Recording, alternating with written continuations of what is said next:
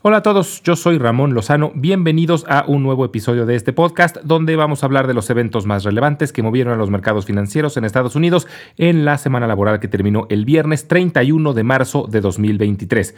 En la idea de la semana vamos a hablar sobre Charles Schwab y en la sección educativa vamos a hablar sobre el colapso de Credit Suisse.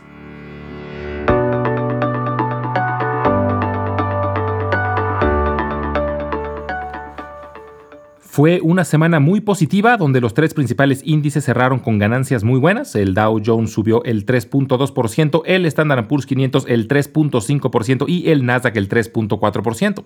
Es la tercera semana consecutiva con ganancias. Con esto terminó un muy buen mes y un muy buen primer trimestre del año. Tuvimos ganancias muy buenas en enero, seguidas de fuertes pérdidas en febrero, pero una muy buena recuperación en marzo. En lo que va del año, el Dow Jones ha subido menos del 1%, pero el Standard Poor's 500 ha subido el 7.5% y el Nasdaq ha brincado cerca del 17%. Sin embargo, el Nasdaq aún tiene que escalar un 30% desde su nivel actual para llegar a su máximo histórico logrado en octubre de 2021, mientras que el Standard Poor's 500 tiene que subir el 20% y el Dow únicamente el 9%. Esto es porque el bear market del año pasado fue especialmente severo con empresas tecnológicas y por eso es el Nasdaq el que fue más castigado. Y aunque ha rebotado más fuerte que los otros dos índices, aún está más lejos de alcanzar su pico más alto. Y aquí quiero hacer un pequeño paréntesis porque a veces es un poco confuso el tema de los porcentajes. Durante el año pasado, el Nasdaq cayó el 35%, pero es el 35% de su punto más alto ya se recuperó el 17%, pero tomando como referencia su punto más bajo, y por eso aún le falta un 30% adicional del valor actual. Como ejemplo ilustrativo, si una acción que vale 100 dólares cayera a 50 dólares, perdió la mitad de su valor, es decir, bajó el 50%, pero ahora desde ese nivel tiene que subir un 100% para llegar a los 100 dólares de regreso, o sea, tiene que duplicar su valor, y por eso es que a veces puede ser un poco confuso, y es importante saber si se usa como referencia el punto más alto o el más bajo para entender mejor los porcentajes.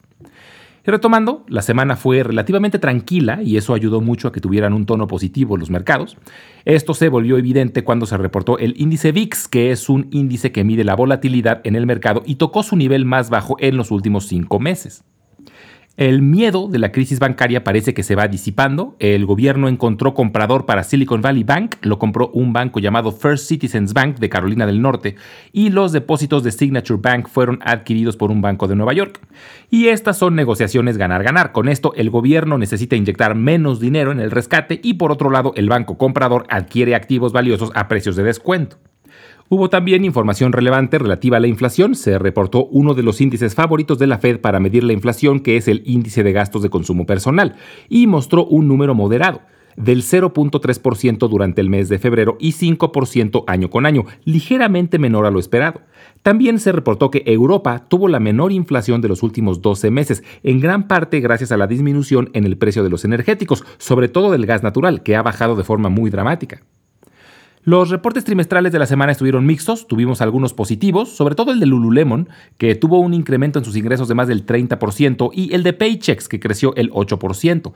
Este último es interesante porque es una empresa que se encarga de procesar pagos de nóminas, sobre todo para pequeñas y medianas empresas, y por eso tienen información de primera mano acerca del mercado laboral que mencionaron que aún ven muy robusto. Walgreens reportó números regulares, tuvo un incremento en sus ventas, pero sus utilidades disminuyeron, sin embargo estuvieron en línea con lo esperado. Algo similar ocurrió con PBH, la empresa de ropa dueña de marcas como Tommy Hilfiger y Calvin Klein. Y tuvimos un reporte desastroso, que fue el de Micron, la empresa fabricante de chips, Micron fabrica chips relativamente genéricos, principalmente memoria para celulares y computadoras, y suele pasar por ciclos. Su director general mencionó que ya ven el fin de este ciclo y esperan el inicio de un ciclo positivo antes de que termine este año. Esta semana será corta debido a que los mercados estarán cerrados en observación del Viernes Santo, pero tendrá información relevante. A media semana se reporta un índice conocido como el ISM que mide el cambio en los niveles de producción de las empresas relacionadas a la manufactura. Y aquí se espera un reporte al estilo risitos de oro, es decir, ni muy caliente ni muy frío. Un reporte muy caliente significaría un incremento grande en los niveles de producción, lo que pondría presión sobre la inflación. Pero un reporte muy frío indicaría una caída en la actividad económica, lo que generaría nerviosismo sobre una posible recesión. Así que los analistas esperan algo intermedio para evitar nerviosismo. También se reportará el índice de desempleo del mes de marzo, y este reporte se presentará el viernes, pero como ese día los mercados estarán cerrados, sus efectos en la bolsa se podrán ver hasta el siguiente lunes y habrá muy pocos reportes trimestrales, pero vale la pena monitorear el de Canagra, Constellation Brands y Levi Strauss, que aunque ya terminó el primer trimestre, estos reportes aún serán sobre el cuarto trimestre de 2022. Los reportes del primer trimestre de este año arrancarán en un par de semanas.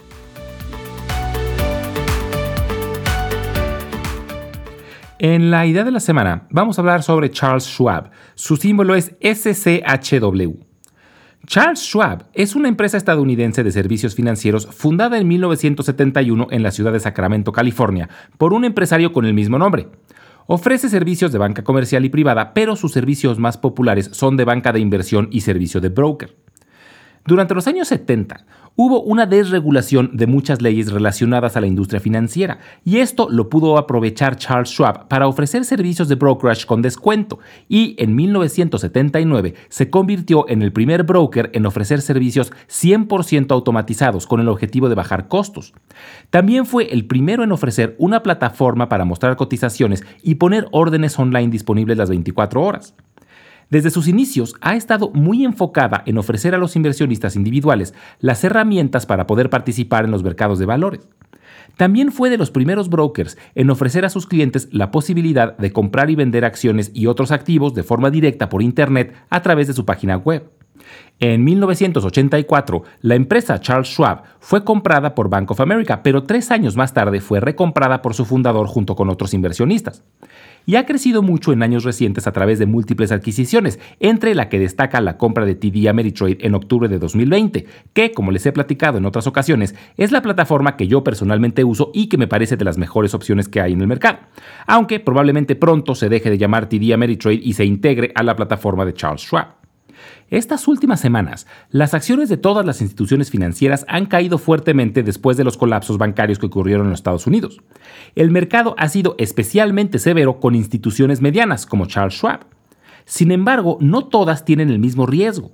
El problema con Silicon Valley Bank y Signature Bank fue que una gran cantidad de sus depósitos eran de empresas de tecnología. Esto hizo que la gran mayoría estuvieran por arriba del límite asegurado de 250 mil dólares. Pero además que en estos momentos donde el acceso a capital está restringido, muchas se han visto en la necesidad de hacer retiros grandes para mantener su operación, lo que hizo que estos bancos se quedaran sin liquidez pero la mayoría de los clientes de Charles Schwab son inversionistas independientes, por lo que cerca del 80% de sus depósitos están por debajo de los 250 mil dólares y por lo tanto están asegurados, así que es mucho menos probable que haya retiros de pánico. Entonces, la reciente caída en las acciones de Charles Schwab puede representar una buena oportunidad a largo plazo. De nuevo, a corto plazo es incierto y dependerá de si la crisis bancaria ya terminó o tendremos más sustos, pero a largo plazo es muy probable que las acciones se recuperen, ya que es una empresa sólida, con modelo de negocio atractivo y sobre todo que sigue teniendo potencial para crecer. Se espera que este año, aún con los retos que tienen los bancos, crezca cerca del 5%, y por esto es que vale la pena tener a Charles Schwab en el radar.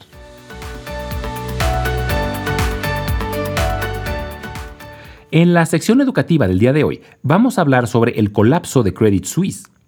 Credit Suisse fue uno de los pilares del sector financiero suizo desde su fundación en 1856.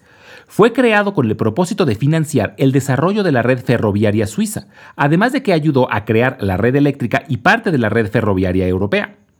Hasta hace unas semanas era el segundo banco más grande de Suiza, solo detrás del grupo UBS, y formaba parte de un grupo de instituciones llamadas entidades de importancia sistémica, que son un grupo de cerca de 30 bancos internacionales tan grandes que una quiebra tiene el potencial de desatar una crisis financiera global.